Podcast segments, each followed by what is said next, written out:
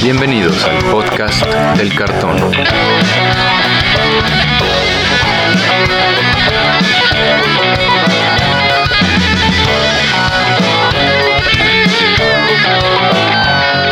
Arrancamos. ¿Qué tal amigos? Bienvenidos de nuevo al podcast del cartón, el podcast donde platicamos sobre todo lo que tiene que ver con el juego Magic the Gathering. Yo soy Andrés Rojas, también conocido como Chad, y me acompañan mis coanfitriones Antonio Teddy y Brian Romero. ¿Cómo se encuentran amigos? ¿Qué tal muchachos? ¿Todo en orden? Eh, pasando las temporadas de vacunación y demás y saliendo adelante. Porque saben que Teddy está en aquí. Oración de riesgo. Ya le tocó, güey, ya le tocó. Ya, es, es de esos que les toca primero, güey. Exacto. ¿Tú, Brian, cómo has estado? Pero bien. Bien, pues aquí viendo viendo de Magic, viendo que fue el eh, este fin de semana el campeonato de, Alquim de Alchemy, ¿no? De este formato de arena. Se está desarrollando, es correcto. Y pues a ver qué termina pasando, porque pues ves que la gente no está tan convencida por Alchemy, porque lamentablemente les está matando el formato de histórico también en arena. Entonces vamos a ver cómo se desarrolla esto, qué posición toma Wizards al respecto y qué hacen para arreglar esto, pero pues las malas noticias en arena son buenas noticias para el formato físico y eso significa que Magic otra vez no va a morir. Exacto, podemos estar seguros de eso. Por lo menos en formato físico podemos seguir trabajando en este podcast para traerles las noticias y todo lo relacionado con este hermoso juego. Y como saben por el título, si es que lo llegaron a ver, es que se viene el regreso a Kamigawa. Un tiempo después, ¿verdad? Son como dos mil años después de la última vez que estuvimos ahí, en tiempo este, de planos de Magic, pero vamos de regreso.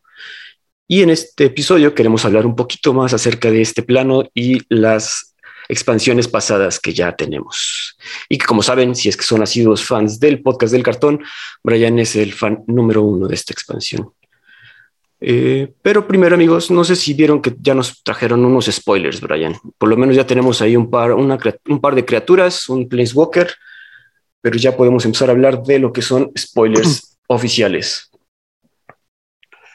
Eh, fíjate que de los spoilers que sacaron, uno, eh, me sentí muy emocionado al ver algunos personajes, a un personaje que regresaba, que es Hidetsugu, ¿no? Que ahora regresa en su forma demonio del caos. Habilidades realmente no, no tan sorprendentes, igual que el primer Hidetsugu, ¿no? El Hidetsugu original. Creo que era como algo que decías, ah, está padre, pero realmente no, no, no fue la carta más competitiva, sí, tal vez sí la más divertida, pero no la más competitiva que existió. Pienso lo mismo de esta, tal vez no sea la más competitiva, pero sí va a estar divertida verla en, juegos de Commander. Y lo que más me movió de este caso, a mí que soy coleccionista también de esta expansión, son estas versiones de carta hiper rara que van a tener, en versión como de color, que van a salir solo en, uno de cada 10 mil, creo, eh, cajas de collector boosters. Ajá. ya es como, bueno, eh, tal vez mi colección nunca va a estar completa porque no soy millonario y estas cosas son las nuevas eh, cartas tipo lista reservada que se van a imprimir ahorita en este siglo. Sí, las de colores diferentes, ¿no? Creo que ahorita nos mostraban una versión, una variante de Hidetsugu con cuatro colores diferentes. Haciendo un poquito hincapié en el tema de qué es Neon Destiny, ¿no? Se ven ahí como con trazos de neón. Yo me imagino que en foil el verde, el azul, el rojo y el amarillo van a, van a brillar diferente y se va, se va a ver padre. Se ve interesante. Pero como dice Brian, va a estar difícil para el coleccionista común conseguir todas las cartas. Sí, bueno, conseguir todas las versiones. Y o sea, la verdad, qué padre ser la persona que abra su collector booster y le salga una de esas y de repente, ay, mira, como ganarse la lotería, ¿no? Gastando mil veces más, pero está bien. Veremos. Pues, sí.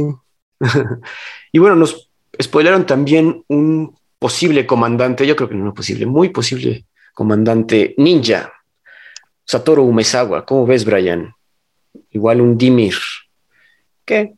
Digo, la, que dice, tiene mucho texto, pero lo principal es que todas las criaturas de tu mano tienen ninjutsu por dos incoloros, azul y negro. Entonces ya vas a poder, ya saben, el, clásico meme que está circulando de el, ¿cómo se llama? Enracul siendo ninja y pudiendo pegar. Sí, el Enracul ninja está muy bueno. Su gris, el bravo ninja, cosas así. E, este es, pues, definitivamente el mejor eh, comandante ninja que existe porque, pues, hace que todas sus criaturas sean ninjas, ¿no? Un Emrakul ninja. no creo que haga enojar a nadie más que al que lo vea venir. Exacto. ¿No? Un progenitus ninja, cosas así que dices, no, por Dios, ¿por qué, güey? ¿Por qué? ¿Por qué tienes ninjutsu? Pero, o sea, está padre, la, mecánica está muy padre, eh, está muy bien hecho para, para Commander. Tal vez en estándar, mm, no sé si llega a haber juego en, algún formato como estándar o, o, moderno, tal vez, pero, o sea, para Commander es definitivo que va a haber mucha gente que el Armedex va a estar muy buscada para Commander. Y fue la carta que más me hizo enojar cuando vi que le spoilearon. ¿Por qué? Porque es un Omesawa. Ajá. Ya no debería de haber en el plano de Kamigawa, porque hay gente que dice, no, pues es que el clan Omesawa, no, no es un clan Omesawa, o sea, Toshino Omesawa era un ratero. muchachos, ¿no? es, es, un ratero, era un ladrón que se vio involucrado en estas cosas por situaciones de que estaba en el lugar equivocado en el momento equivocado. Ok. Y, desaparece, ¿no? O sea, al final de, la historia de Kamigawa se lo llevan a Dominaria, y ahí sabemos que prospera el, verdadero clan Umezawa, donde Tetsuo Umezawa termina venciendo a Nicole Bolas en algún momento. Y ya ahí se queda, ¿no? Lo estuve discutiendo con un par de amigos eh, el fin de semana pasado. Un saludo a Marcelino y a Ramsés. eh, de que tal vez por un encuentro que tiene con algún personaje, que ya lo platicaremos más dentro del Lord de Kamigawa, eh, tal vez ahí dejó como su semilla plantada Toshiro, pero sí se me hizo una jalada de pelos. Algo raro. Ajá, que, que lo sacaran. Realmente esto es por apelar a la nostalgia de los jugadores que nos gusta Kamigawa, pero qué coraje que su canon lo lleven así a alargar extremos para que aparezca este sujeto. Bueno, la parte yo creo que va a haber más, no creo que sea el único. Seguro sí, o sea, de, todos lados van a buscar sacar dinero. Obviamente yo quiero uno, pero eso no, lo voy a comprar con coraje. Con coraje.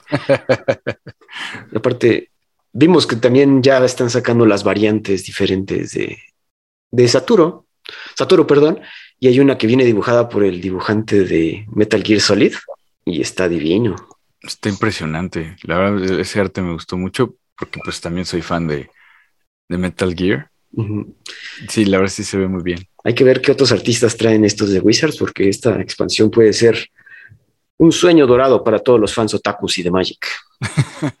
sí, está bien interesante que, jalen artistas de otros, pues de otras ramas. Yo creo que, que contribuyen y, y, suman, suman algo padre. Suman al juego. Sí, juego. Correcto, amigos. No sé si quieren hablar algo más o nos esperamos más. Yo creo que vale la pena esperarnos a que salgan más spoilers para hablar en detalle de lo que nos gusta. ¿Cómo ven? Estoy de acuerdo, Chad. Solo queríamos mencionar a este nuevo comandante porque pues, tenemos problemas con él, como dice Brian. Otra de las noticias, amigos, antes de que se nos pase para todos los fans de Pauper, un saludo a todos los que les gusta este formato, es que recientemente se formó el Pauper Format Panel, PFP y fue anunciado por, ya saben quién, su, anunciante favorito, Gavin Bergy. Y él, junto con otras seis personas, unos especialistas en Pauper de diferentes países, eso está bueno, que se trajo gente de Brasil, Italia, Japón, Reino Unido, faltó la representación de México, pero íbamos a estar. Y entonces los jaló para poder tomar decisiones alrededor de este formato que luego se quejan mucho que está descuidado por Wizards. La razón principal por la que se formó el panel era para tomar decisiones de baneos rápidos cuando fuera necesario. Si tienen algo de memoria, recientemente en Model Horizons 2, nuestra expansión favorita de 2021, se imprimió Chatterstorm, una carta que desde que la vimos anunciada en común, sabíamos que iba, tiene Storm, sabemos que va a generar problemas donde llegue. Especialmente un Pauper donde no hay tanto, tantas respuestas ni tanto poder el, asunto es que los jugadores de Pauper se quejaron de esto, sin embargo Wizards no metió mano hasta un ratote después. Entonces, para poder arreglar estos problemas con más celeridad, crearon este panel. ¿Cómo ven, amigos? Yo creo que es algo muy positivo y que ya se está tomando como más en serio el formato. Sé que hay muchas personas que realmente lo disfrutan, que realmente les gusta el Pauper. Y pues sí, es un mercado que deben de atender. Al final, igual las personas van a comprar expansiones por raras, commons, míticas, y pues ahora también por, por las cartitas comunes, como lo había imaginado alguna vez el señor, el doctor Richard Garfield. Como si lo quería. Como si lo quería, exactamente. Mm, yo, yo tengo un par de, comentarios acerca de esto, porque la primera, eso de expertos en Pauper seleccionados para el para formar este como comité, siento que fue así como de, oye, ¿quién tiene más bulk en su casa? ya, ya, no seas así. Tráetelos. Es porque juegan el formato, no es porque tengan su caja, su casa llena de bulk. Expertos en Pauper, por Dios. ¿Cómo crees? ¿Cómo crees que expertos en Pauper? Dime tú. ok, va. Dejamos, está bien, ¿no? Expertos en, en, el formato. Lo tomo, va. No sé cómo los hayan seleccionado, está bien.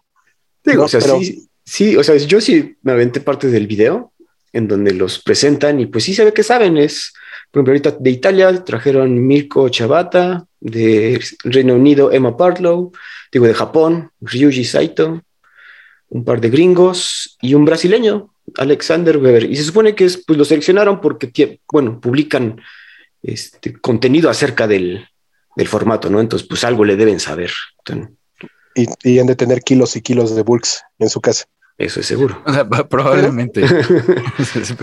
Pero, pero no estoy seguro si esto es positivo o negativo, la formación de este comité, porque una, sí he leído que la, comunidad de Pauper se queja bastante y, bueno, como toda la comunidad de Magic en general, eh, acerca de, de, que no manejan algunas cartas, de que luego el formato se estanca, de que en el diseño de, expansiones nuevas no se considera a Pauper.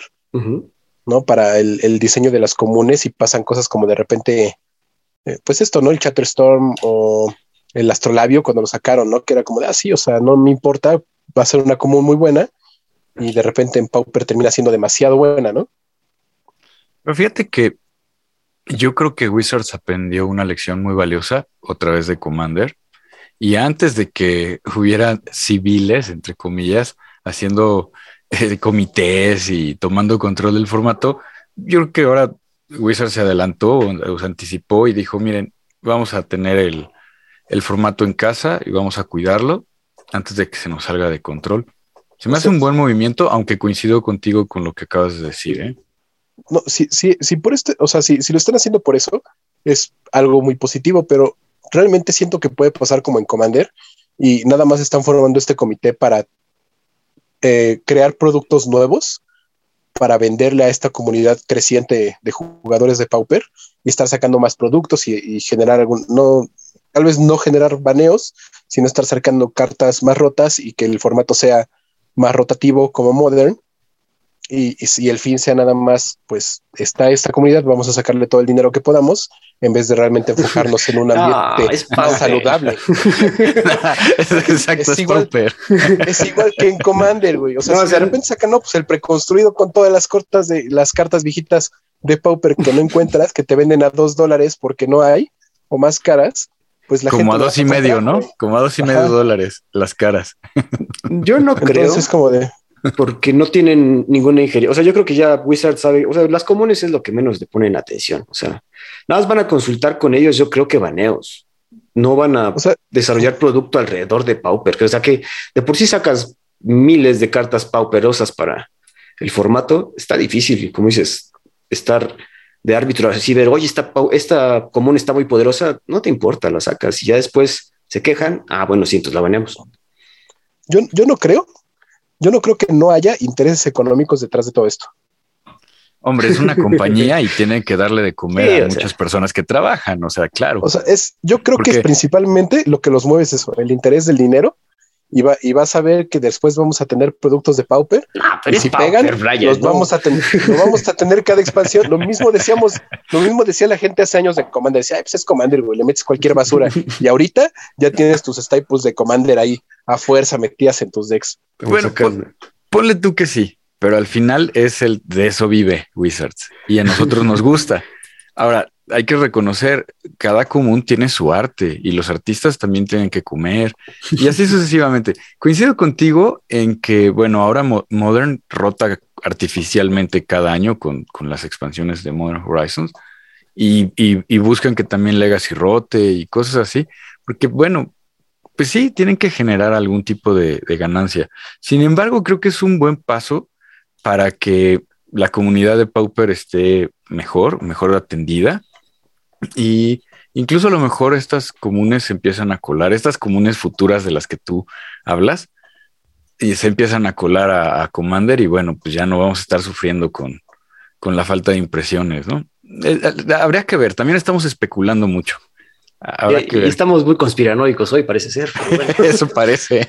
Ah, perdóname por pensar lo peor, chat. Es que las ganas de dinero me huelen hasta aquí. No sé, yo creo que con cartas de menos de 3 centavos, 30 centavos, no se puede. Eh, pues es que imagínate así, Gavin, ¿por qué te uniste al, comité de Pauper? Por el dinero. es obvio, o sea, hombre. el señor tiene que vivir de algo. decir, ay, expertísimo de Pauper. ¿Cuándo, güey? ¿Cuándo lo has visto jugando Pauper de algo, güey? No, hombre. Bueno, pasamos a otras noticias, amigos. Nuestra última noticia de este podcast va a ser que Huey Jensen, un conocido jugador profesional, si ustedes han seguido los circuitos del Pro Tour, ya saben, el SG Tour, ha estado muy presente en esos torneos. Creo que quizás es Hall of Famer, no estoy seguro. Pero bueno, el chiste es que va a dejar de jugar profesionalmente para unirse como Director of Prey Programs dentro de Wizards of the Coast. ¿Qué significa eso? Que él va a organizar todo lo que sería torneos, bueno, juegos de torneos, Magic Tournaments eh, desde el nivel tienda hasta el nivel grande, ¿no? Esto es como buena noticia, ya que habíamos vaticinado en, podcast pasados que el Magic profesional estaba muerto, muriendo. Entonces esto como que puede ser buenas noticias para toda la banda que quiere ser profesional. Es al final una persona que es muy reconocido. Digo, yo que casi no veo este tipo de eventos, ubico a, a este Huey Jansen la verdad es que es un, buen jugador y, las entrevistas que he visto, me parece que Wizard sacó un mini documental, lo pueden encontrar en YouTube, de él con su equipo. De hecho, él, estuvo en, el equipo con Reed Duke y, otro güerillo por ahí, de como su experiencia de ir a practicar y entrenar para poder calificar y llegar a las finales y todo este rollo. La verdad es que se ve un tipo muy amigable, muy centrado. Esperemos que haga un buen papel sí, 25 años jugando profesionalmente. Imagínate. es, e, él sí es una persona que sabe lo que quiere en un evento, lo que busca en un evento. Es de esos jugadores que se encerraba eh, semanas, no fines de semana o semanas enteras eh, con su equipo para estar testeando decks, probando cartas, ¿no? Y, y, buscar la mejor forma para ganar estos eventos competitivos. Entonces, si es alguien que sabe lo que quiere la comunidad, no sé si es alguien que pueda desarrollar eso que, está buscando la comunidad, pero como, como el Modern Horizons 2, que estén metiendo jugadores profesionales a diseño de, cartas y ahora a este como planeación de eventos, me gusta mucho porque, eh, pues, qué mejor que un jugador de Magic para decirte qué quieren los jugadores de Magic, ¿no? Sí, alguien que lo ha vivido, ¿no? Alguien que estuvo ahí. sí. Buenas noticias. Le deseamos la mejor de las suertes. sí, porque no va a estar fácil, amigos. no, y en pandemia, híjole. No, hombre, complacer a todos los jugadores de Magic. una tarea titánica, pero bueno, sabemos que le eche ganas. William Huey Jensen puede ser una esperanza para el juego competitivo. Avanzando, amigos, porque queremos ya hablar de estas expansiones antiguas. ¿Qué tal si empezamos? Bueno, en ese entonces, amigos, y si es que ustedes son nuevos en el Magic, por lo general un bloque de una expansión, bueno, un bloque de un plano, se formaba por tres expansiones, una expansión grande, de cuántas cartitas llevaban antes, Brian? 306. 306. 300. Y luego seguido de otras dos expansiones como de la mitad, ¿no? Sí, más, más, o menos. De 165. Entonces, primero sacaban una grande, que en este caso fue Champions of Kamigawa. La primera. perdón. Es que quería interrumpirte, chat, porque cuando dices antigua, o sea, sí, sí es viejita, pero no tan viejita. Octubre de 2004. 2005, porque fue octubre, sí, octubre de 2004 y las otras dos en el 2005.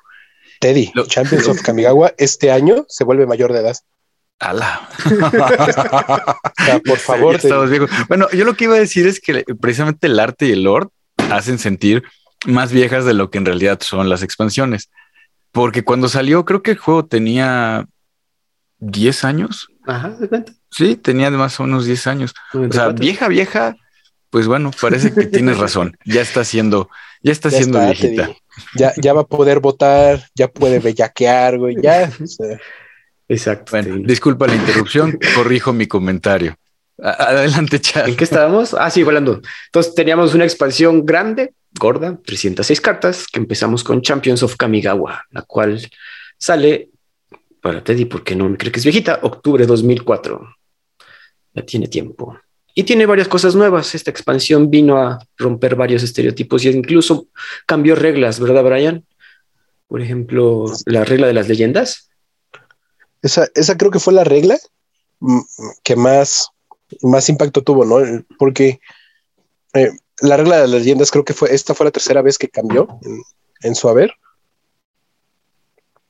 Y el chiste es que, cuando, no, no es cierto, esta fue la segunda vez que cambió. Creo que esta fue la segunda vez. Sí. La, o sea, la, regla de leyendas era que si, si tú controlabas la misma leyenda que yo casteaba, las dos se morían. y esa, esa, fue esta. Ah, ok. Antes, entonces yo ah, originalmente yo me quedaba con la, con la última leyenda que entraba, ¿no? Con el mismo nombre. Y aquí la cambiaron. Ah, la primera regla de las leyendas era que el primero que la jugara era el que la, se la quedaba. O sea, si ya había, por ejemplo, un. Lo que decíamos, Lin Una Lin una, una Lin el otro ya no la podía jugar porque ya estaba ahí, ¿no? La criatura legendaria. Y en Kamigawa fue que eh, tú la podías jugar, ¿no? Los dos oponentes la podían jugar, los dos jugadores la podían jugar, pero si la jugabas, eh, las dos se destruían. O sea, si habían en algún momento en juego dos leyendas con el mismo nombre, las dos se iban. Las dos se iban. Esa fue la... Y es que también tuvo la peculiaridad de esta expansión de traer que todas las criaturas raras eran legendarias. Entonces, pues ibas a tener un problema si es que no podían estar, si un solo un jugador podía tenerle juego, ¿no? No me acordaba de, esa, de ese cambio. Ya, entonces van tres cambios de leyenda, ¿sí es cierto? Sí. Sí, el, el otro fue después de Zendikar, porque todavía con Jace de Mind Sculptor seguía aplicando esta regla de las leyendas. Correcto, no lo sabía. Sí, me acordaba también. Ah, ya me acordé, ¿saben del qué? Del combo del Tutanail. ¿Te acuerdan? Vas por dos cocuchos. Sí. Y en ese entonces los dos cocuchos se morían. Entraban y perdía 10 vidas el, oponente. Ya me acordé, ¿ven? 10 vidas él y ganabas tú 10 vidas. sí. Uno que se acuerda. o, le, hacías lo mismo con el, con el dragón blanco, se me olvidó su nombre, yo sé con el Yo ¿no? Y lo dejabas tapeado dos turnos. En fin, la verdad, sí, era una regla de las leyendas que en ese entonces se usaba mucho incluso para destruir las leyendas de tus oponentes. Ajá, era también como un removal casi casi. Sí, y había un par de cartas que rompían esta regla, pero creo que nada más una salió en Champions y la otra en Betrayers que te exentaba de, la, regla de leyendas, ¿no? La galería de espejos, ¿no? Pero esa salió después. En, en la galería de espejos de Betrayers of Kamigawa y los hermanos Yamazaki de campeones ah. que podías que podía haber hasta dos hermanos Yamazaki en juego. Porque eran hermanos, claro. y bueno, amigos, no sé si Brian, ¿nos podrías explicar más o menos cómo está la situación, ya sabes, el setting del plano en Kamigawa? por lo menos en esa época. No sabemos ahorita en Neon Dynasty, pero ¿cómo estaba el asunto en Kamigawa? Pues el chiste en Kamigawa es que sí, era un plano muy, muy, muy espiritual, ¿no? O sea, era gente que tenía dioses o le rezaba a los espíritus de todo, de absolutamente todo, ¿no? Por ejemplo, si tú eres un carnicero, le rezabas al espíritu de los cuchillos para que tus cuchillos estuvieran bien filosos y así pudieras cortar bien tu carne, ¿no?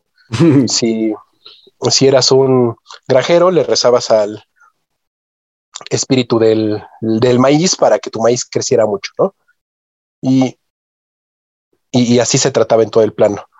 Y em, el, chiste de, de, de, toda la historia de Kamigawa es que en, en, un momento el máximo emperador de Kamigawa se da cuenta que pues en, en, hay, es como un mundo paralelo, un mundo de los espíritus, y tanto lo que pase en el mundo espiritual como en, en el mundo físico es, es, un espejo, ¿no? Entonces, eh, si un banquito existe en este mundo, un banquito existe en el mundo de los espíritus. Okay. ¿no? Y toda la historia empieza porque pues el emperador Konda, si, sabiendo que es la persona más poderosa del plano, dice, bueno, pues si yo voy a tener una, uh, una hija, eso significa que la, el espíritu más poderoso, ¿no? Mi versión de ese mundo, en, en, el mundo espiritual va a tener también una hija, debería de ser algo importante, ¿no? Ajá. Y es cuando hace este como plan para robárselo, ya lo platicaremos en el lore, y por eso empieza toda la fusión de, pues, lo, ¿no? El, los espíritus empiezan a atravesar el plano de Kamigawa y causan un desastre muy grande porque de repente tú que le rezabas al, al, espíritu de los cuchillos para que tus cuchillos estuvieran bien afilados, pues de repente el espíritu de los cuchillos estaba ahí enfrente de ti y era un espíritu muy filoso y muy enojado. Como muy inspirado en, en la mitología eh, japonesa, ¿no? En el Japón feudal. Sí, exacto, todo el plano. En ese entonces estaba basado en el Japón feudal, ya saben, todo ese ambiente porque incluso tenemos, eh, íbamos a hablar de, de, ciclos de cartas que representan muy bien estas ideas de, pues, de la magia del Japón antiguo, ¿no? Es que vamos avanzando también en ese asunto y podemos empezar con las mecánicas, ya que también Kamigawa nos trajo unas mecánicas muy importantes y otras que se nos olvidan.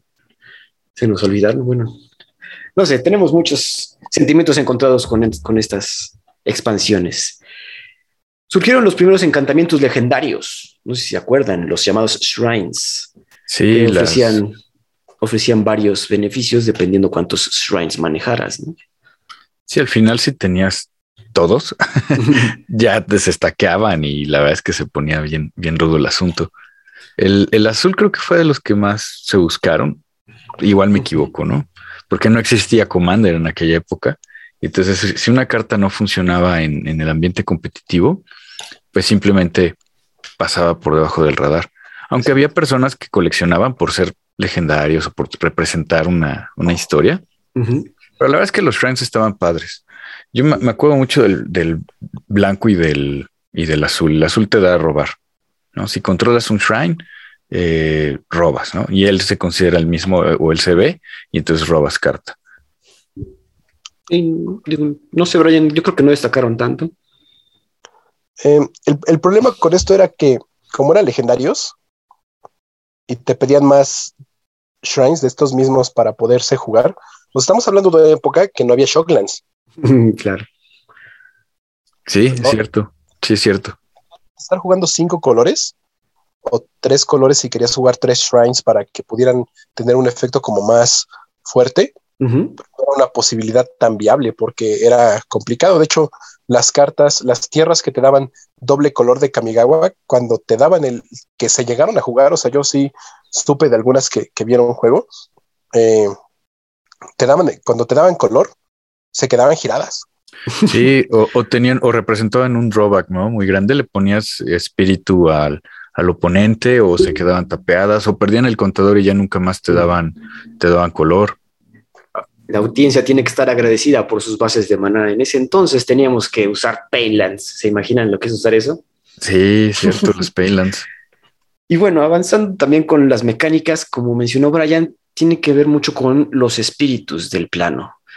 Y Wizard lo representó con esto que conoce como Arcane o Splicing to Arcane, que por lo general es un subtipo que se le agrega a Instant o Sorcery que usan especialmente los Kami o los espíritus del plano de Kamigawa. También agregaron esta eh, mecánica que es Splicing to the Arcane, que es agregar efectos de otra carta en un hechizo, ¿no? Y te quedabas con la carta que tenía el Splicing to Arcane. O sea, yo jugaba una carta, tenía una carta de Splicing to Arcane, pagaba su costo, entonces el costo de la carta que estoy jugando con Splicing to Arcane se le agregaba a la otra carta. Algo muy complicado, no creo que se haya usado mucho. Brian, puedes desmentirme. Yo no recuerdo que se haya jugado mucho. Estaba muy interesante porque tenías un sorcery que aparte de ser sorcery decía arcane. Y es la primera vez que lo vi dije, bueno, ¿y para qué me sirve que tenga arcane? Y luego ves otra carta que dice splicing to arcane. Ah, ok. Entonces juego esta y si tengo un arcane o un arcano en mi mano, pago el coste adicional y se suman los dos efectos. Sí estaba complicado. pues mira, este, permíteme alegrarme bastante al decirte que estás muy equivocado, porque esta habilidad sí se usó bastante en, un deck que todos conocimos como Dragon Storm, después en la época de, de Time Spiral, Ajá. porque llevaba los rituales de Kamigawa. Y los, rituales de Kamigawa tenía empalmar en lo arcano y muchas veces estos jugadores del Storm empalmaban en lo arcano para poder generar uno o dos manas más. Ah. es cierto. Bueno, creo que fue el único uso. Y, porque sí me acuerdo que, las cartas, yo, bueno, las que recuerdo son rojas. ¿no? Tienen pues rojo. y es que hay, hay, un, hay un problema muy, muy grande con qué tanto funcionó Kamigawa, porque yo te puedo decir que funcionó muchísimo, muchísimo, muchísimo, porque el año que salió, lo único que se jugó fueron limitado de Kamigawa. Creo que el, gran problema de la expansión precisamente fue cuando salió, ¿no? la expansión sale justo después del bloque de Mirrodin y el bloque de Mirrodin fue un bloque que casi destruye Magic, o al menos así lo recuerdan muchas personas. Hay quienes lo aman, hay quienes lo odian. En realidad fue un bloque que se jugó mucho y según recuerdo, según ah, recuerdo haber visto en algún artículo, el problema, entre comillas, como bien dices, es que se jugó mucho limitado, pero los grandes eventos nunca incluyeron Kamigawa. Siempre fue para atrás con Mirrodin y a Kamigawa no lo, no lo metían. Me refiero a grandes eventos como Pro Tours, ¿no? Eh, es que sí, o sea, yo, yo algo, una pediga que he tenido con otras personas eh, es que Wizards no sabe diseñar expansiones que se basen en artefactos. Siempre tienen problemas con eso. Mirrodin, eh, vimos todo el problema que fue con el Affinity.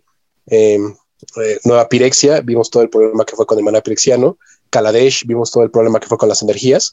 Entonces, estos, estos planos que se basan mucho en artefactos siempre son una bronca, porque pues hacer cartas incoloras que funcionan en cualquier deck, pues es muy complicado. Y, este fue el primer gran problema, ¿no? En, porque Kamigawa sale en una época donde afinidad dominaba estándar por completo. Cuando sale Kamigawa, Mirrodin no rota, Mirrodin se queda, el deck sigue prácticamente completo, sigue siendo lo mejor que hay, y Kamigawa no trae nada para parar ese deck. Nada. Exacto, nada. No, porque aparte traía otra, otra idea, ¿no? Digo, y viendo las mecánicas que le agregan, digo, no, no, sí fue una bajada de nivel de poder muy fuerte. Digo, Esplécito Arcane, como dice, sí tuvo su uso, pero por ejemplo, Soul Shift es otra de la que ya hablamos de nuestras mecánicas del Graveyard, que te permite regresar espíritus a la mano, o sea, cartas de espíritus a la mano. Entonces, no es, eh, no es algo muy poderoso que digamos. O que sea muy recurrente o que se recurra mucho. O sea, requiere tanto un tema tribal y no es tan poderoso. Entonces, ahí hay algo que no lo ayuda. Por otro lado, también agregó la mecánica de Bushido, que es que incrementa por un número, pues si tienes Bushido 2, incrementa 2 el poder y la fuerza, el poder y la resistencia de una criatura con Bushido, si es atacada y bloqueada o si bloquea. Fíjate que esa creo que fue la evolución del flanking, porque poquito después de Kamigawa, entre sets salió Cold Snap y Cold Snap regresaba a Ice Age y traían esta mecánica de flanking. y cuando a mí me tocó jugar con, yo con mi flanking contra alguien con Bushido, decía, no manches, está bien, está bien roto Bushido, ¿no? Obviamente, pues no, no brilló tanto, porque la, expansión en aquel momento no brilló. ¿no? Pero Bushido se me hace una mecánica muy, muy buena. Mm, no. Para los White Winnies y esas cosas, está, está chido. Ya, es, mm, a mí Bushido me gustaba porque era la idea, o sea, la idea general de Bushido era, era para los samuráis, ¿no? Completamente esta, esta habilidad y era como esa fuerza, ¿no? Que tenían los samuráis cuando se enfrentaban eh, en combate. Ándale, sí, exacto. ¿no? Este, esa fuerza que adquirían cuando combatían contra, contra algo. Y eh, estaba bien. El único problema es que, por ejemplo, no, no sé qué haya pasado en el, en el diseño de esta expansión. No sé si eh, a Wizards, ¿no? A los diseñadores les tembló tantito la mano en, en el aspecto de cómo explotar muchas de estas habilidades, porque eh, Soul Shift pudo haber sido, por ejemplo, una habilidad que regresara a los espíritus a juego, ¿no? Y que funcionara bastante bien. Eh, Bushido pudo haber funcionado cuando atacaran, ¿no? Cuando bloquearan, en vez de cuando eh, eran bloqueados o cuando bloqueaban.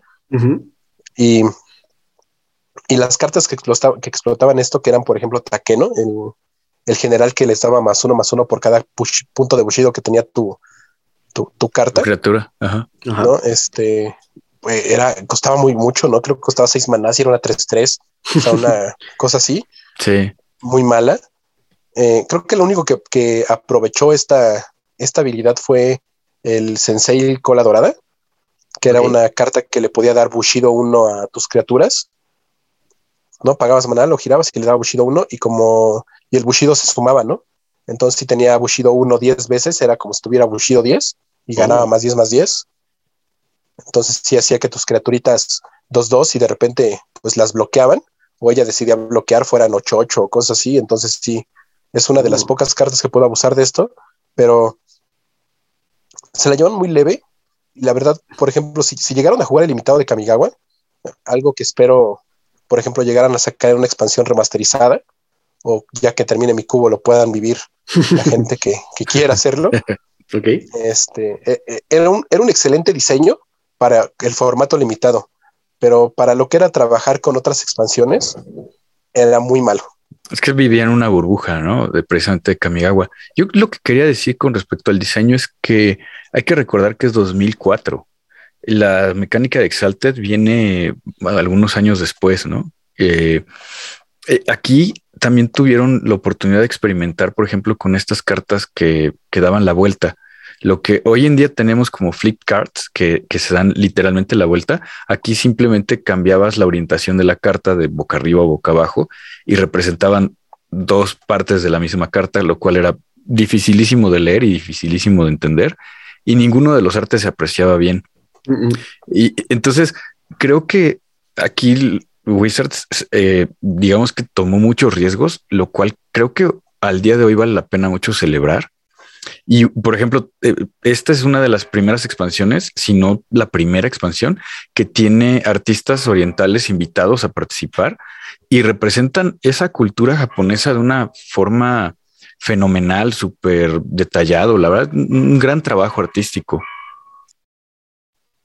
Estoy de acuerdo, sí fue una época donde había que probar cosas, a pesar de haber hecho una expansión de artefactos que viene a destrozar casi Magic, pero sí, había que, aparte ya la tenían planeada. Y. No, y, es que estamos hablando del 2004, o sea, es un. Ya fue hace mucho tiempo, o sea, ya fue hace bastante tiempo.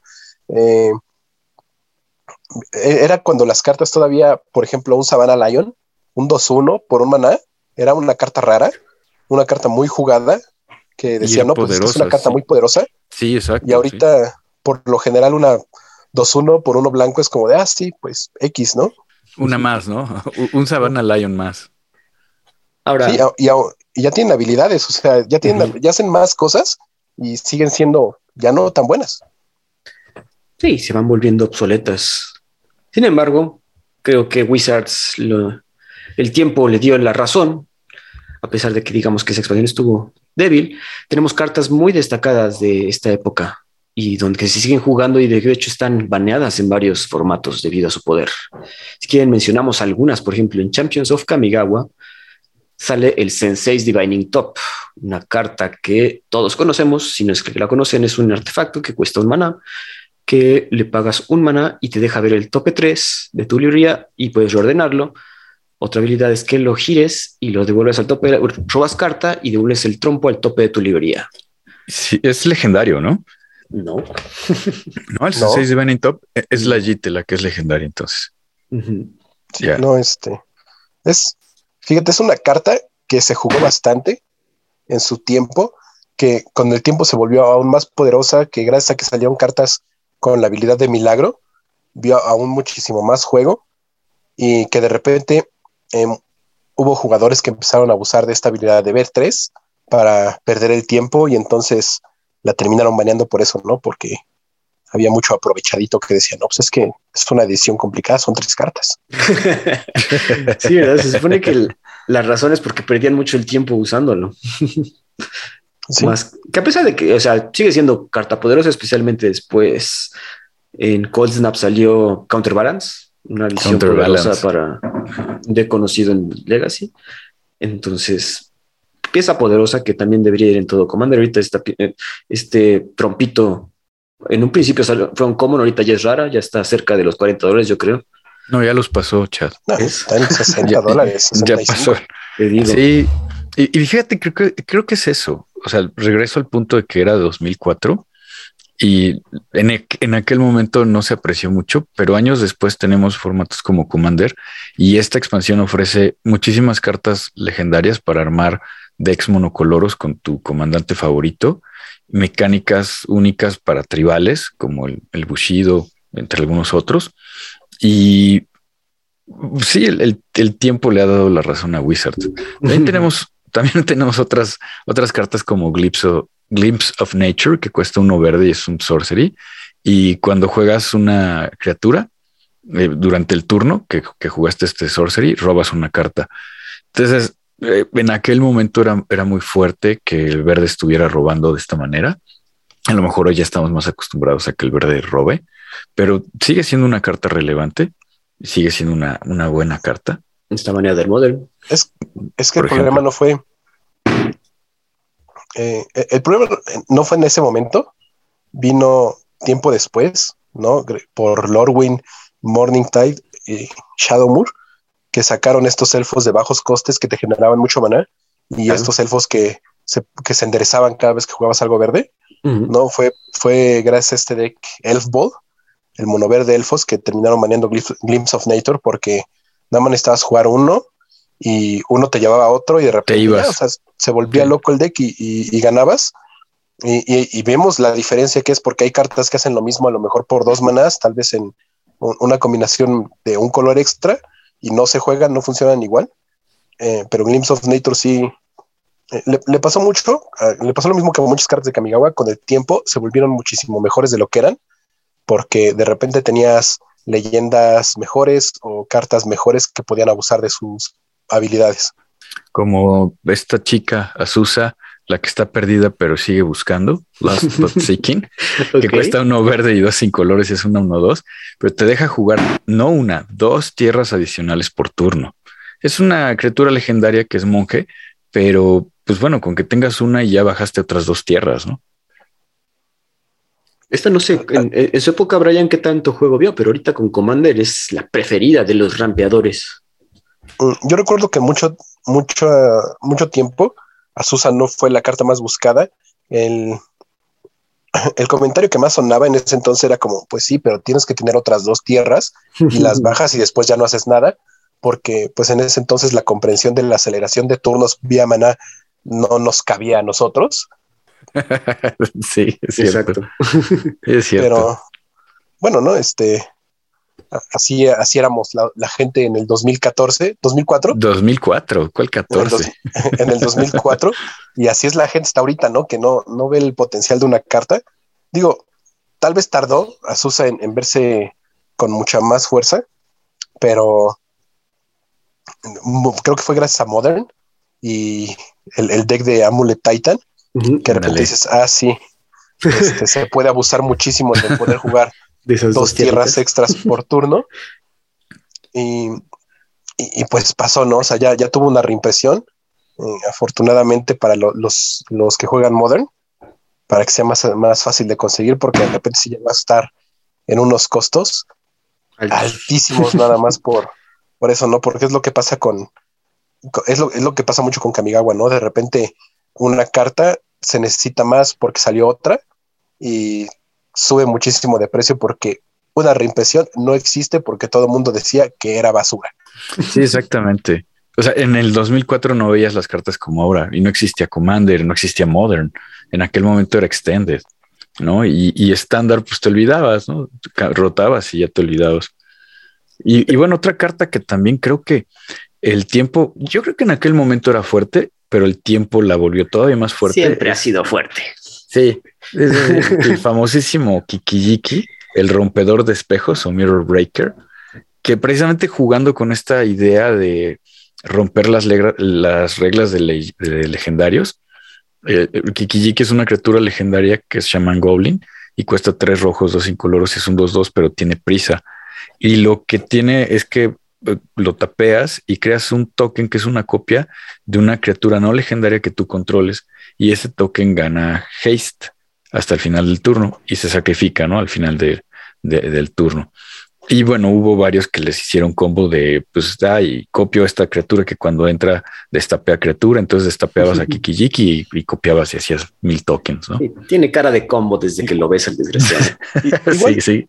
Igual que Kijiki fue una carta que adquirió más fuerza con el tiempo, porque al principio era muy mala, porque su diseño, ¿no? El que no pueda copiar cartas legendarias era para que no pudieras usarlo para destruir a las criaturas legendarias de tu oponente. Ajá. No, porque o, las tuyas. O tu Kukusho o tu Yosei, cosas así, ¿no? Ah, exacto. O sea, el, chiste era que no pudiera hacer esas cosas como de tengo un Gokusho, copio mi Gokusho, se van los dos y pierdes 10 vidas, gano 10 vidas. ¿no? cosas así no las pudieras hacer con, con Kikijiki por la regla de leyendas que existía en ese momento, ¿no?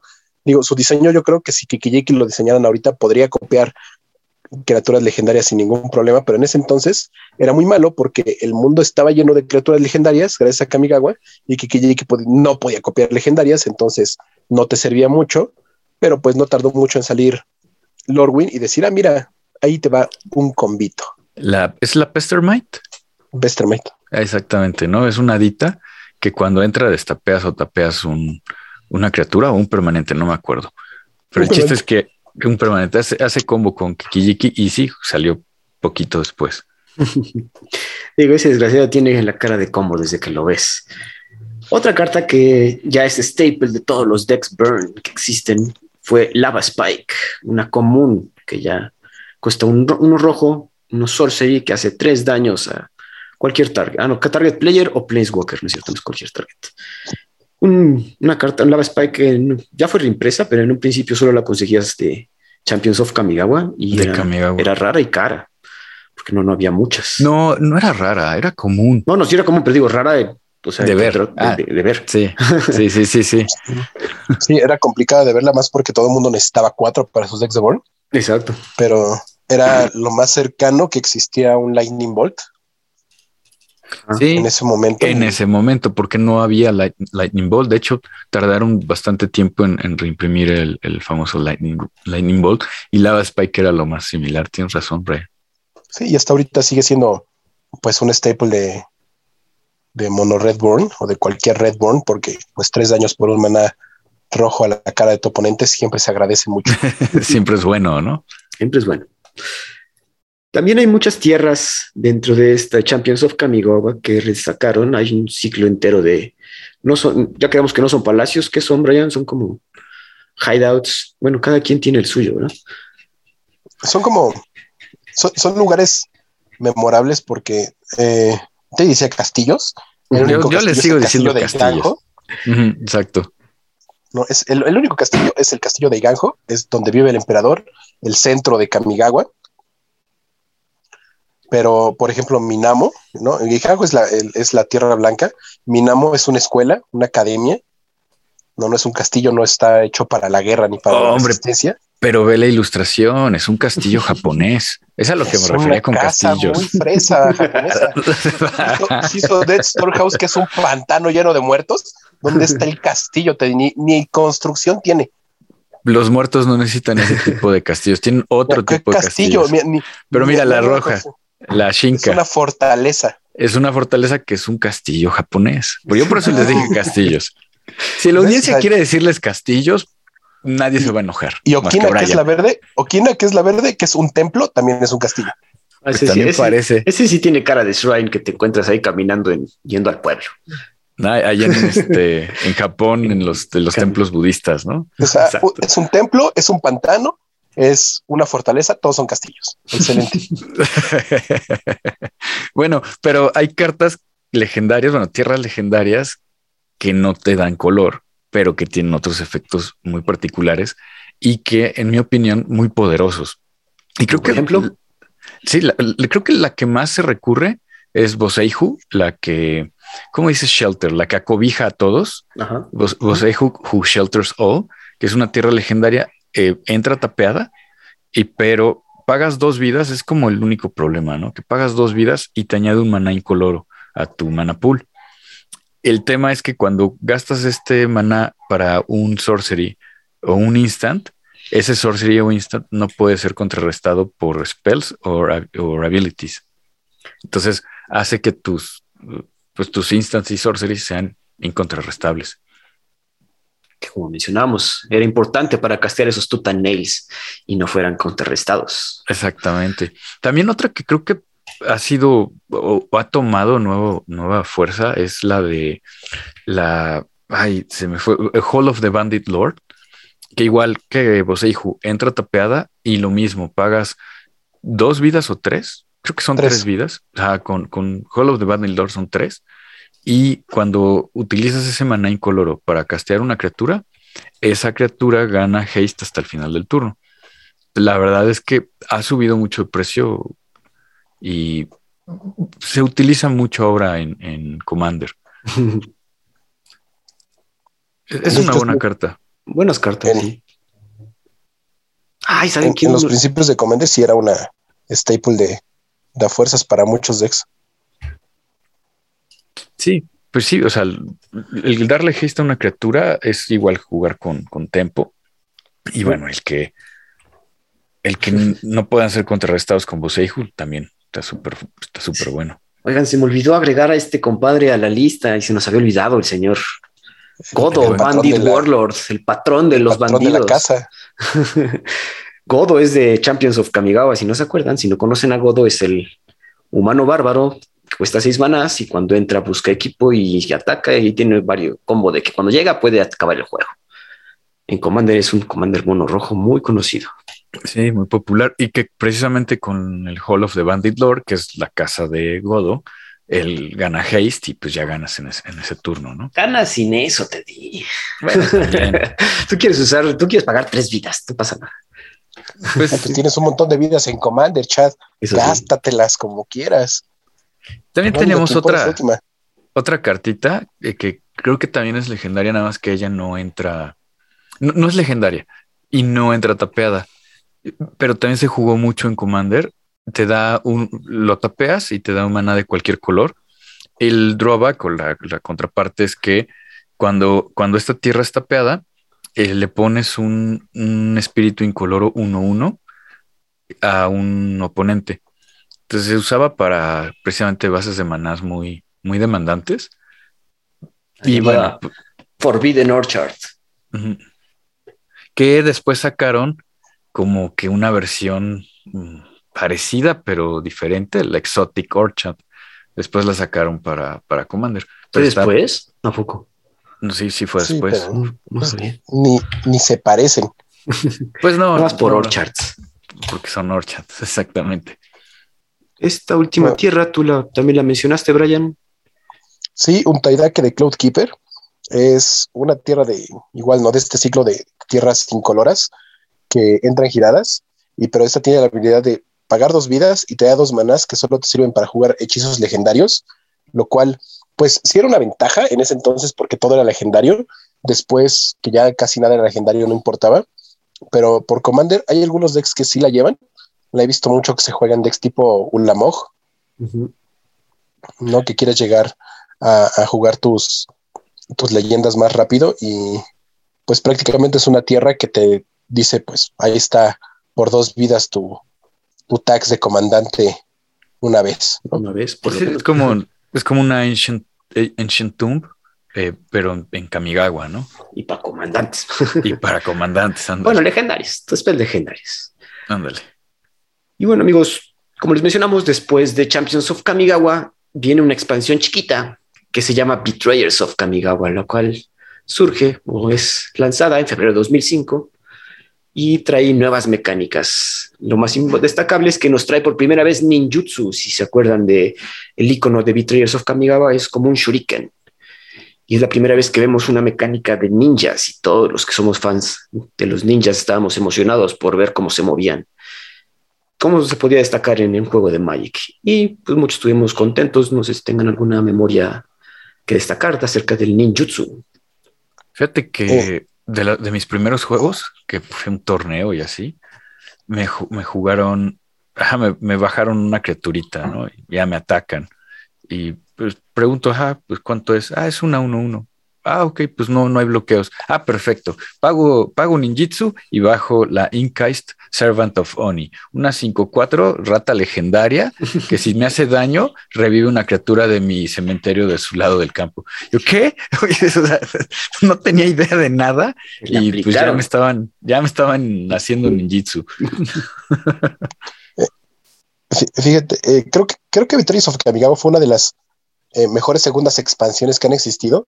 Fue un gran avance para lo que fue la expansión. Eh, esta habilidad de ninjutsu que, pues decías, pues, ¿cómo atacan los ninjas? Por sorpresa, ¿no? Entonces, sí, esta habilidad muy ad hoc a lo que hacen los ninjas, muy buena, un poco complicada de entender cómo funciona incluso para los jugadores actuales, pero creo que fue de, de lo mejor que se ha visto en Magic en el aspecto de, pues es que estos son ninjas, esta es la habilidad de los ninjas, y dices, claro, por supuesto, ¿no? Va, Sí tiene mucho sí van de sentido. la mano. Sí, sí, sí, sí, tiene mucho sentido.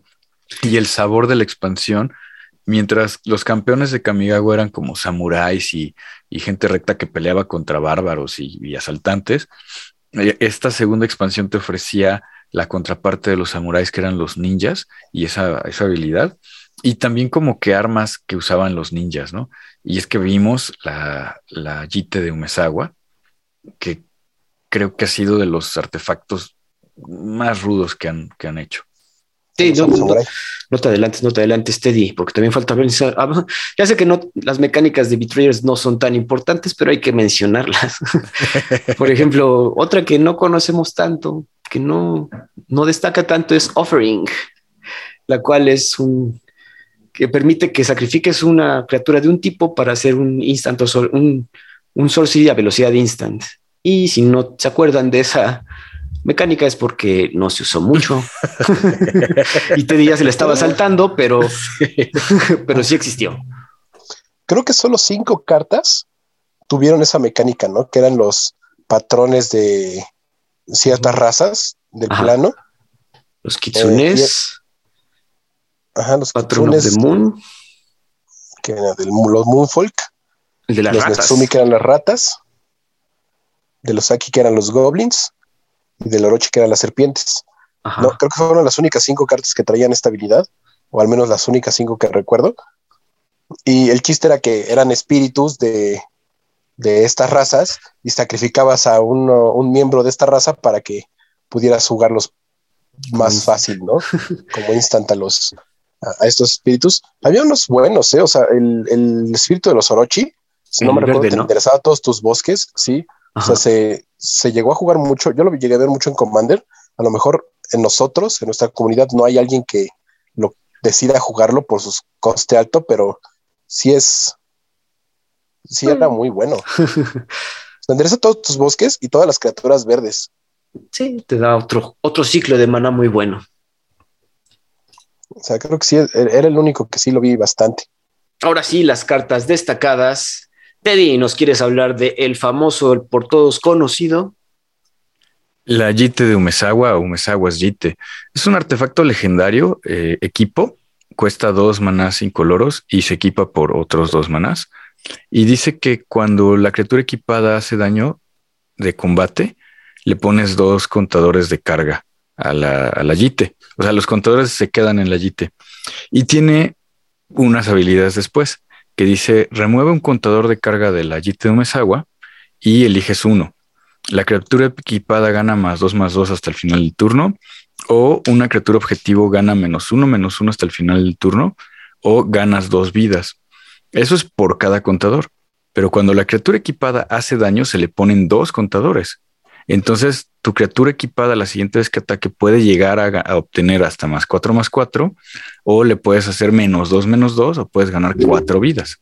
Ahí tú le juegas con eso. Pero yo creo que esa habilidad, bueno, esa opción de poder elegir algo es muy, muy fuerte. Y aparte los contadores se quedan en la JIT, entonces no necesitas que la criatura quede viva para que los contadores estén ahí. Y se le quedan. Se le quedan. Se me hace uno de los equipos más poderosos que han hecho, yo creo que en la historia de Magic. Lo que sucede es que como es, como es chiquita y la criatura equipada no gana nada, de repente es difícil verla. Pero, pero sí, es, sí, sí, sí es muy fuerte. muy, muy fuerte. Una carta baneada en Modern por el mismo poder que conlleva esos contadorcitos, porque aparte no es cuando hace daño al jugador, es cuando hace daño a cualquier cosa. Exactamente. yo, me voy a atrever a decir que es el mejor equipo que existe en la historia, el mejor de todos. Yo no refutaría.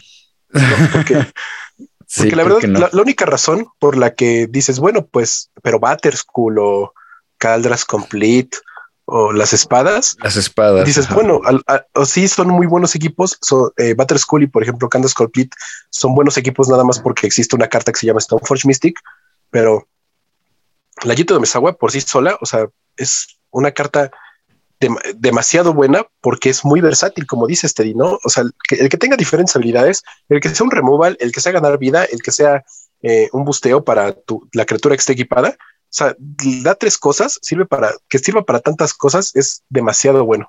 Sí, termina el juego, o sea, porque puede acabar el juego cuando tu criatura gana más cuatro, más cuatro, le pegas los cuatro que le faltan, o te salva de que el mono rojo te mate ganando cuatro vidas, o hay una criatura que te está poniendo ahí en problemas. Bueno, pues le doy menos dos, menos dos, ¿no? sí, sí es muy, muy, muy versátil. Yo voy a hacer una confesión. Ahorita pensando, creo que yo nunca he usado una Omesawa GT. no, hombre, deberías, Chad. Yo la jugué muchísimo tiempo. En la época, en Extended, la jugué en, los primeros SUS, porque tenías esta carta, eh, era un el legionario Boros, una 1-2 por dos manás, que tenía doble strike. Doble strike. Entonces le pones una GT y cuando hacía el daño de First Strike, le ponías dos contadores. Y entonces le dabas más cuatro, más cuatro y pegaba cinco y le ponías otros dos contadores. O sea, era una, era una barbaridad. era un abuso. O sea, con, doble strike es demasiado, demasiado. O sea, nunca le he jugado yo personalmente. Sin embargo, sí he estado del otro lado recibiendo golpes de esta porquería. digo, porquería porque les digo, solo me he enfrentado contra ella, nunca la he usado. Pero sí, reconozco el poder cuando lo veo. Te, digo algo igual, en aquella época cuando empezaba, alguien me bajó una, una de Mesagua y me acuerdo que eh, había muchas y todo el mundo las trataba muy mal. O sea, estaban todas maltratadas y, había muchas. Y ya me la bajan y, me la juegan. No, hombre, o sea, sí, sí dije, no juego equipos, pero el día que juegue equipos necesito una de esas. Ah, pero sí sabes por qué había muchas, ¿no te di? No. Porque Wizards tuvo la increíble decisión de decir, ¿sabes qué? Esta carta se ve muy buena, la vamos a meter en un prearmado. Y en los decks prearmados de ratas, que, de, de Victorious of Kamigawa venía una Yete de Omesawa. Ah, no sabía, no sabía por qué había tantas. Y eran decks que costaban 80 pesos, una cosa así, prearmados, ¿no? Que los comprabas y decías, nada más por la pura allí te vale la pena. O sea, imagínate ahorita que te sacaran, por ejemplo, un deck de, pensando ya así, haciendo como diferencias de precios o eso, que te sacaran un deck de 500 pesos, ¿no? Este, un prearmado de 500 pesos que trae un Ragavan y una Fetchland. Exacto, sí, sí, sí, sí lo desquitas. Yo, fíjate, no, no sabía eso. Y, y, ahora que lo dices, tiene, tiene mucho sentido. Y ahí les va, muchachos, escuchas. Para los que vean una Yite que esté near mint, no creo que sea verdadera. No hay en el mundo Yites near mint. Porque todas, de, por lo menos de Betrayers, a lo mejor de las de From the Vault sí hay, pero de Betrayers no hay. Todas se jugaron, todas. todas se jugaron. No, no hay near mint. Puede ser. ahí, ahí- ahí sí no sé, pero si llegan a ver alguna foil, avísenme por favor. Se van a gastar mi- se van a ganar mi amistad eterna porque jamás he visto una foil de Betrayers of Kamigawa. No, No, no, yo son muy tampoco. raras. Eh, Era esa época donde las foils son muy raras. Sí. Bueno, amigos, otras cartas destacables, claro, ya nada como el Umezawa Jites, es el ciclo de los shows, Blazing Show, Shining Show, y son esas cartas que te permiten pagarlas, ya saben que si tienen costos alternativos, si son gratis, las cartas son muy buenas. Por ejemplo, la roja, podías quitar, este, remover una carta roja de tu mano con costo X y la criatura, este, objetivo gana más X más cero, donde X es el costo de la carta que quitaste. Que Blazing removiste de tu mano, la que removiste de tu mano. Blazing Shoal, una mención honorífica, ya que es una carta baneada en Modern porque los decks Infect podían abusar de ella en ese entonces, ¿no? Ahorita ya hay otras formas. Yo creo que ahorita hasta podrías desbanear Blazing Shoal y se puede dar unos tiros con el moderno de hoy en día. Algo bien interesante de los shows es que todas las ilustraciones tienen pescaditos. Y es, es este pescado icónico japonés, no me acuerdo cómo se llaman. ¿El Koi. El koi. Sí. Y entonces, bueno, las ilustraciones originales todas tienen sus kois. Creo que de los Es que, que también son- se usaron mucho fue el azul, ¿no? Eh, eh, cuéntame, Brian. Son cardúmenes. Cardúmenes, Eso, el show, ¿no? Ajá. Bueno, el, el verde también se usó en moderno, el Nourishing ¿Sí? Shoal para combo, Ah, mira. Para combo con Griselbrand, Ujú, para estar jalando cartitas y cartitas. ganabas más vidas. Sí, Ah, eh, mira. el, el azul sí vio bastante juego. No porque era un counter de dos azules y el costo de maná, pero muchas veces era un counter gratis y tenías lo que costaba eh, el mismo costo en- en- entre las cartas de tu mano. Era una, era una muy mala Force of Will, pero para al menos para en ese en su momento sí, sí se jugó bastante. Sí se jugó, ajá, sí, sí me acuerdo. Aparte ilustración de Scott and Fisher, la verdad, buenos ilustradores los que hicieron los, los shows.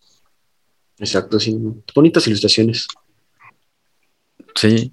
Y, y bueno, otra carta que, mm, ¿cómo decirlo? En aquel momento no fue relevante hasta un poquito después, pero que cuando fue relevante fue muy relevante. Glorious Vengeance, que es un instant que también tiene el- esta cosa que es arcano, es un instant arcane que cuesta uno negro y uno incoloro y regresas una criatura legendaria de tu cementerio al campo de batalla. Gana haste y le exilias al final del turno. Entonces, bueno, cuando se pudo eh, conjugar con Griselbrand, Griselbrand es una criatura, es un demonio legendario. Entonces, ahí es cuando revivió el, el Reanimator. Y bueno, pues Glorious Vengeance meto a Griselbrand, pego, gano siete vidas, pago siete vidas, robo siete cartas y sigo buscando este ciclo para estar pegando y robando cartas y, y ganar lo antes posible. Solo puedes hacer cosas degeneradas con el Griselbrand, la verdad. Sí. No, y es de, las, de los pocos reanimator que pueden hacerle objetivo un Emrakul, por ejemplo, antes de que se revuelva otra vez en tu deck, Ándale. Ah, lo regresas a campo y atacas. Sí, No sabía eso. sí, sí. Es porque es instant. Entonces, cuando cae con el trigger de la habilidad del, del Emrakul, ah, bueno, respondo a la habilidad y, y- y lo meto a juego. Sí, sí, sí, sí, sí. Y la verdad, y la ilustración original tiene esto como, como un espíritu saliendo del cuerpo que está jalando al cuerpo, pero de estos espíritus representados ahí de forma pues, japonesa, la verdad es que yo recuerdo ver la ilustración y decía, ah, está fea. Está y tengo un, tengo mi amigo que me enseñó a jugar Reanimator y me decía, pero es una excelente carta. Y yo, ah, ah, ok, ya vi por qué. Y, y entonces sí metías en aquel momento a cromas o algún otro, este, el espíritu de la noche o cosas así. Cosa choncha. Hay cosas chonchas ¿no? que son legendarias. Y bueno, la última carta destacable de Betrayers of Kamigawa, justamente estábamos hablando de Pauper y el panel de está revisando todo lo que se va a llevar a cabo en este formato, debería ver con el Ninja of the Deep Hours. Esa carta de ninjutsu de Pauper cuesta por lo general un azul y tres incoloros, y cuando hace daño a un jugador, jalas carta, pero tiene su poderoso ninjutsu de uno azul y uno incoloro. Entonces te aplicaban la voltereta y Sí, sí, no, te digo que a mí me lo hicieron, pero con la Inkaist, Se- Servant of Fun. Ajá, también una clásica de ninjutsu. Digo, creo que estos dos son los ninjas más destacables, el, tanto el Inkais como el Ninja of the Deep Powers. Y fíjate que después también, bueno, hoy en día eh, se juega el, el, aprendiz de, ay, este shapeshifter que ilustró RK Post. Sakashima. Sakashima, gracias. El aprendiz de Sakashima, ¿no? Ahora. Pero eso, ahora salió en, eso salió en un Plane Chase. Ah, mira, no sabía. Sí, salió en Plane Chase. Ese sí es. No es de Kamigawa. Ese es moderno. Ah, o sea, sí, sí, es un personaje de Kamigawa, pero sí no, es, no salió dentro de la expansión. El que se, el que últimamente ha agarrado mucha fuerza es Higure, el viento quieto, el legendario azul, porque hace imbloqueables a tus ninjas. Y ahorita, pues todo el mundo quiere jugar ninjas por la nueva carta. Ajá, entonces, este, pues qué mejor forma de no nada más bajar tu Rakul ninja, sino que también lo haces imbloqueable. Aparte. sí, estuvo interesante lo de los ninjas. Yo creo que sí fue o, ha, agarrado más relevancia últimamente, pero en aquel momento, bueno, la, la Inca, este, el, otro ninja de las Deep Hours, pero sí, bueno, yo creo que la Unesagua fue la, la más relevante de aquel momento. Terminando con el bloque de Kamigawa, es la última expansión llamada Saviors of Kamigawa, la cual sale en junio de 2005 y agrega otras cosas nuevas a todo el ciclo. Por ejemplo, las flip cards que mencionaba Teddy, en un principio eran solo criaturas, aquí en Saviors of Kamigawa eran criaturas que se transformaban en encantamientos. También vemos que siguen con Splicing to Arcane y es la primera vez que surge una carta sin costo de maná y solo tenía costo de Splicing to Arcane, entonces tenías que hacer la habilidad, creo que es Severmind y pagabas uno para dos manás para robar carta. Mm, yo la conocí apenas que este, hasta que hice la investigación para este podcast, entonces creo que no destacó mucho. Igual tampoco la conocía. Igual te digo, no. De mecánicas, nada destacable, Brian. Yo creo que podemos pasarlas rápido. Sweep, ¿alguien se acuerda con un spell con sweep? no. Cuando juegas, un, cuando juegas un spell, ah, bueno, Brian sí, pero él lo cuenta. bueno, es que en, en, aquellos días había monoblancos que llevaban una carta que se llamaba Sweep to Reiko, algo así. Ajá. Que regresabas tierras a tu mano y le daba más uno más uno o más dos más dos por cada tierra que regresabas. Entonces era tu finisher Exacto. de ese entonces en monoblanco. Oye, pero la nada más. ¿La Meloku es eso? ¿Tienes es eso? No, no sé. Ah, no, la, la, la, habilidad implícita de los Muffle del pueblo lunar era que pagabas, regresabas tierras a tu mano y tenían alguna habilidad. Ajá, o sea, ah, ok. Cuando juegas un spell con sweep, puedes regresar a tu mano cualquier número de, tierra, de tierras del tipo específico para hacer el spell más poderoso. Mm, bueno, como dicen, mm. se acuerda. La siguiente mecánica es Channel. Los Kami con la habilidad de Channel pueden enfocar su fuerza vital para hacer un efecto más poderoso en vez de castear la criatura. Entonces, un Kami podías, es como un ciclar, en vez de ciclar, haces una habilidad de Channel y hace un spell más poderoso. No, bueno, no una habilidad más poderosa porque no se puede counterar esa, esa habilidad. Ah, ¿Te acuerdas de algo con Channel, Brian? ¿Qué puedo eh, buscar? pero había algunos espíritus, pero realmente nada, nada relevante o muy fuerte. La siguiente mecánica que está, yo creo que está padre, la, la mecánica es Epic hechizos tan poderosos que una vez que los juegas no puedes volver a jugar otro hechizo por el resto del juego. Sin embargo, cada upkeep se genera una copia del hechizo épico que casteaste. Y es, una, es, un ciclo específicamente de cinco spells, uno de cada color, que hace cosas muy fuertes porque tienen costos aparte muy altos. Por ejemplo, el Eternal Dominion solo sería azul que cuesta 10 manás, o sea, 3, azules, 7 incoloros, y dice, busca en la librería del oponente un artefacto, criatura, encantamiento o tierra, y la pones de juego bajo tu control. Entonces ya no puedes volver a castear hechizos, pero tu siguiente upkeep vas a volver a hacer esto, buscar una, una de estas permanentes. Una criatura, encantamiento. Ajá. Entonces, digo, la, la, mecánica está padre, o sea, está interesante. Brian, ¿se jugó? en su tiempo no, creo que ha habido mucha gente que lo ha intentado lograr en, algunos formatos, por ejemplo, con el, el, spell blanco, que buscaba encantamientos porque te permite hacer locks, ¿no? Para que ya no te puedan hacer nada. Pero, eh, pues no por, no por los altos costos que tienen estas cartas. si, hubieran sido cartas de un costo más accesible, con ese tipo de habilidades, sí hubiera estado mucho mejor. Digo, no, no se me hace un mal diseño porque pues no quieres que te ganen con esa carta en turno 4, pero no lo veía tan inviable para el Magic actual. Pero sí parece entonces no. Valdría la pena retomarlo ahorita en la nueva Kamigawa y ver qué se puede hacer con ese mecánica de Epic, porque aparte hay que aprovechar la palabra épico, ¿no? Sí, sí, sí. en, Dungeons and Dragons sabemos lo que es épico, ¿no? Y, y, pues sí es un hechizo épico, pero pues sí es una bronca castearlos. Y finalmente la última mecánica denominada Wisdom, que es criaturas y spell mejoran, tienen mejores efectos cuando tienen más cartas en mano. Mm, algo que se nos ocurra de que tenga Wisdom, voy a buscar, creo que no. no, bueno, yo la verdad es que te digo, seguro que, que Brian sí sabe, yo, yo no. Ah, por ejemplo, aquí hay un Goblin que mientras tengas Cuesta dos manas, es 2-1 y si tienes siete cartas o más en mano, gana más 2 más 1. Mm. Había una carta blanca. Ajá. Había una carta blanca, un, Teddy, que era un común, si no mal recuerdo. Esta fue, creo que lo más, lo malo de esta expansión, estas habilidades de que tengan más cartas en la mano o menos, eh, fue lo que como que no iba con, como que con, el hilo de, las expansiones y fue lo que hizo que Saviors no estuviera tan padre a comparación de, campeones y betrayers, pero eh, claro. Digo, no, ya, ya en esos, en esos momentos fue de la que pues mucho, mucha gente ya se había como hartado de lo mismo de, estar viendo afinidad en todos los torneos de estándar y, y que ahora en, el limitado de Kamigawa se, se le sumara este de Saviors que no estaba tan, también construido como los otros dos. Sí, bueno, como que sí fue un poquito diferente. Y bueno, antes de continuar con nuestras cartas destacadas, yo quería hacer mención o que me explicaras en qué expansiones vienen.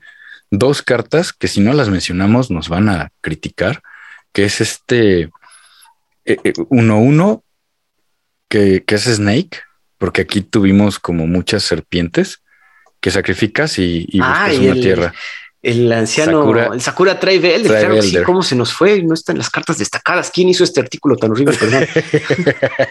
y la otra carta destacada, que fue también en verde, Kodama's Rich, ¿no? Que Kodama es un personaje ahí muy importante del, flavor del, mundo y es el alcance de Kodama que eh, un sorcery que te cuesta uno verde y dos incoloros y te permite buscar dos tierras básicas.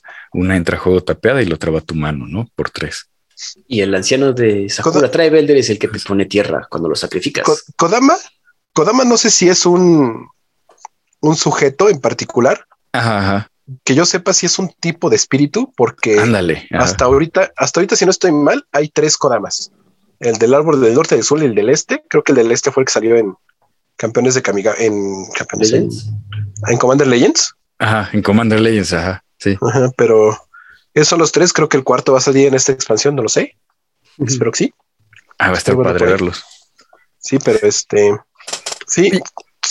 Brian, y ya que andas dando explicaciones, recordarle a la audiencia que en aquel momento el daño iba al stack, ¿no?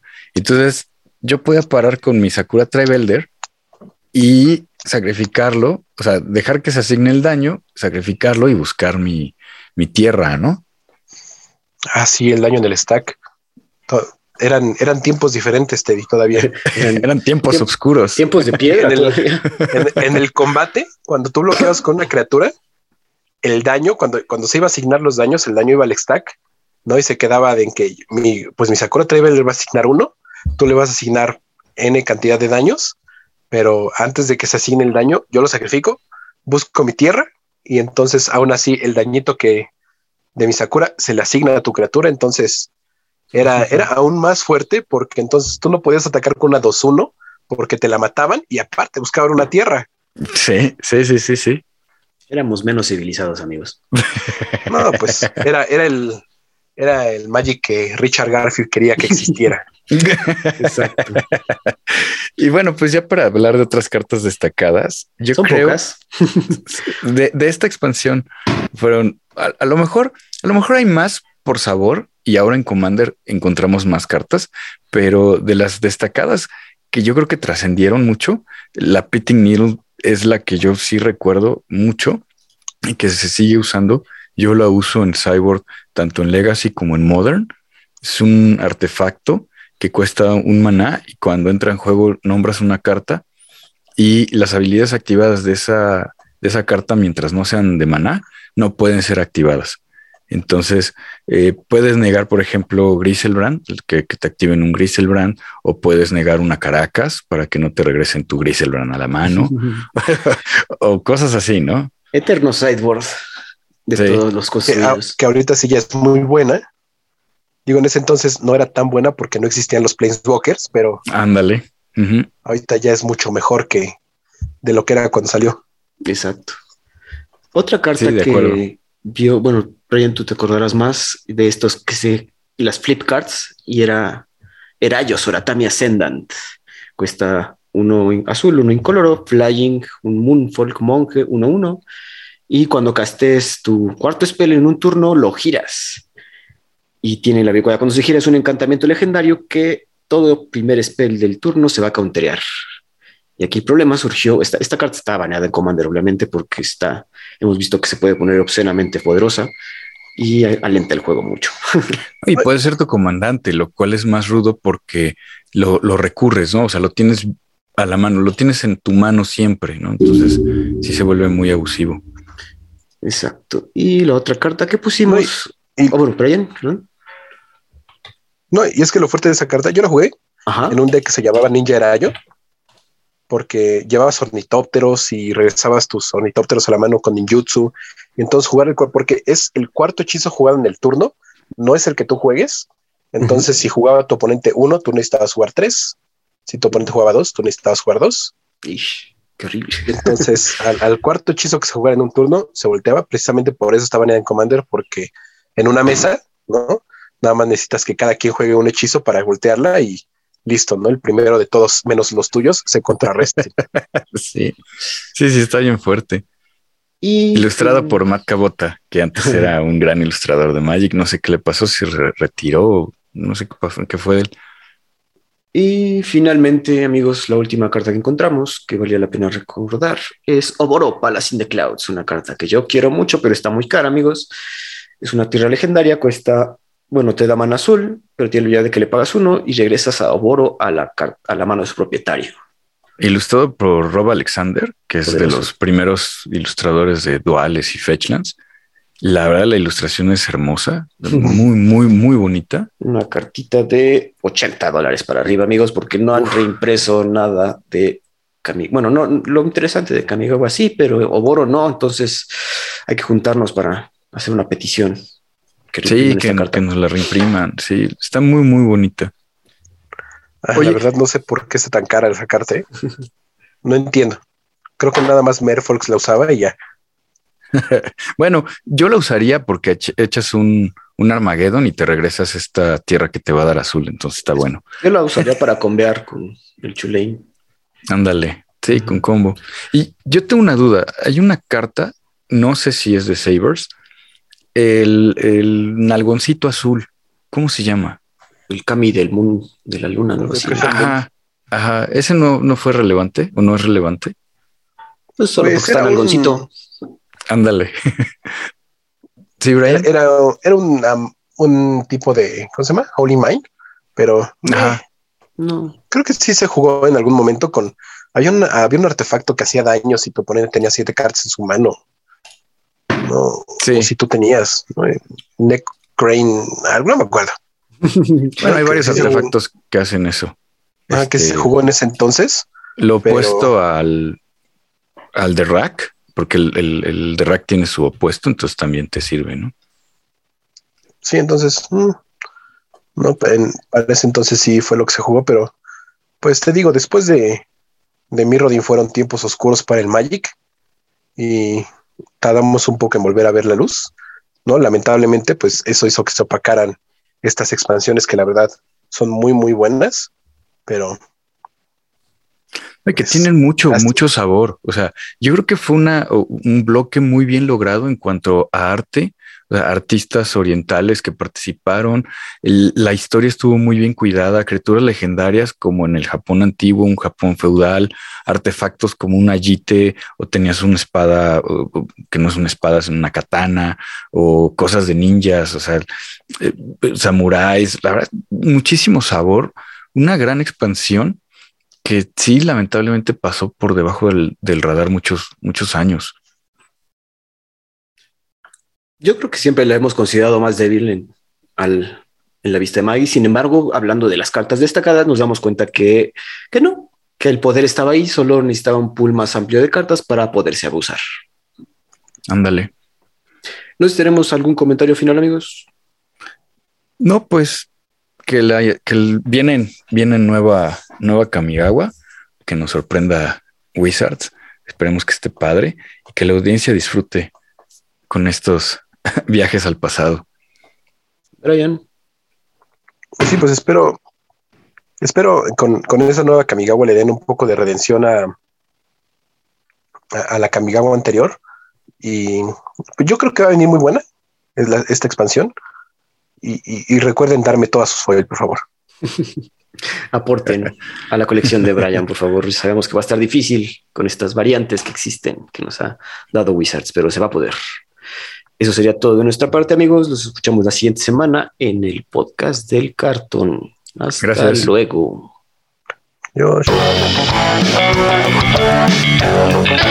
Escríbenos con todas tus dudas, sugerencias o comentarios a el podcast del cartón y en Twitter encuéntranos como arroba podcast de cartón. Hasta la próxima.